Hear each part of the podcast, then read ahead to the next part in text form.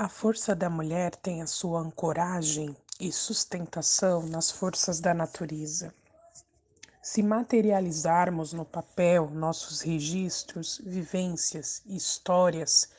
eles devem ser lidos e trabalhados de modo que transmitam para as futuras gerações os saberes forjados por nossa memória e escritos por nossas mãos calejadas de calos, formados por causa do trabalho manual árduo o suor que pinga na cara mistura-se com as lágrimas derramadas que respingam no papel e nele a palavra tenta traduzir aquilo que o corpo experiencia. Esse processo de tradução do pensamento e a sua materialização no papel é algo fortemente penoso para nós, mulheres negras, que enfrentamos muitas dificuldades para colocar em palavras aquilo que vivenciamos. E como se isso não bastasse, ainda temos que aturar o trator dessa máquina, o trator dessa máquina destruidora, que é o sistema hegemônico brancocêntrico, passar por cima das nossas sementes, plantações e jardins que trabalhamos com todo o nosso empenho e esforço? Pois não conseguirão nos parar, porque a mulher é o receptáculo do amor, da dor e da força da reinvenção da vida a continuidade é na terra onde as pegadas ficam e marcam a passagem. As nossas memórias são molhadas de lágrimas e suor, mas a pujança é inerente aos nossos corpos. A criatividade é sempre presente em nosso intelecto e a superação é um caminho que está logo adiante, para o qual os nossos passos se dirigem vagarosamente em busca de um lugar onde repousa a paz, a tranquilidade e o sossego para amenizar a dor e as angústias que nos atravessam a existência.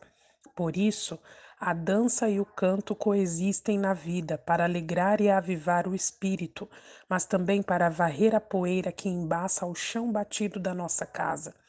A vassoura é nosso microfone e o canto penetra o âmago do eu interior, tal como um peixe que mergulha nas profundezas do mar em busca de um canto para descansar e se livrar dos perigos ameaçadores que circundam o grande mar. Esse recurso poético de comparação entre as ações humanas e a natureza é muito recorrente nos nossos escritos e principalmente de tantas nossas referências como mulheres africanas importantes da literatura, como Paulina Chiziane, Lica Sebastião, Sobofun Somé e tantas outras.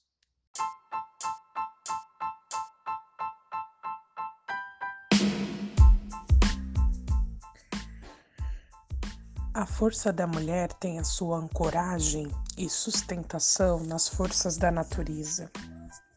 Se materializarmos no papel nossos registros, vivências e histórias, eles devem ser lidos e trabalhados de modo que transmitam para as futuras gerações os saberes forjados por nossa memória e escritos por nossas mãos calejadas de calos, formados por causa do trabalho manual árduo o suor que pinga na cara mistura-se com as lágrimas derramadas que respingam no papel e nele a palavra tenta traduzir aquilo que o corpo experiencia. Esse processo de tradução do pensamento e a sua materialização no papel é algo fortemente penoso para nós, mulheres negras, que enfrentamos muitas dificuldades para colocar em palavras aquilo que vivenciamos.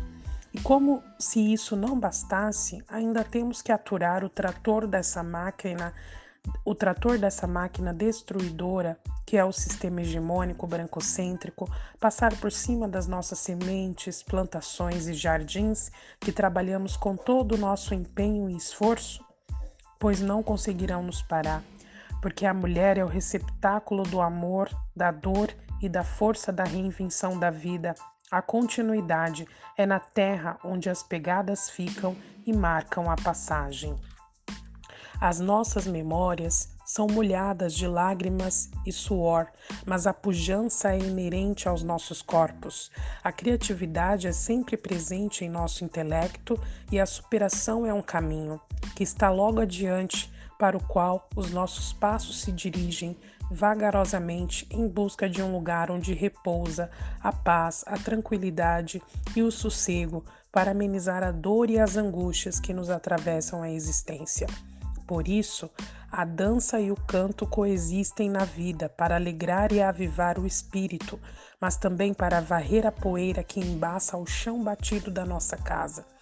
A vassoura é nosso microfone e o canto penetra o âmago do eu interior, tal como um peixe que mergulha nas profundezas do mar em busca de um canto para descansar e se livrar dos perigos ameaçadores que circundam o grande mar. Esse recurso poético de comparação entre as ações humanas e a natureza é muito recorrente nos nossos escritos e principalmente de tantas nossas referências como mulheres africanas importantes da literatura, como Paulina Chiziane, Lica Sebastião, Sobofun Somé e tantas outras.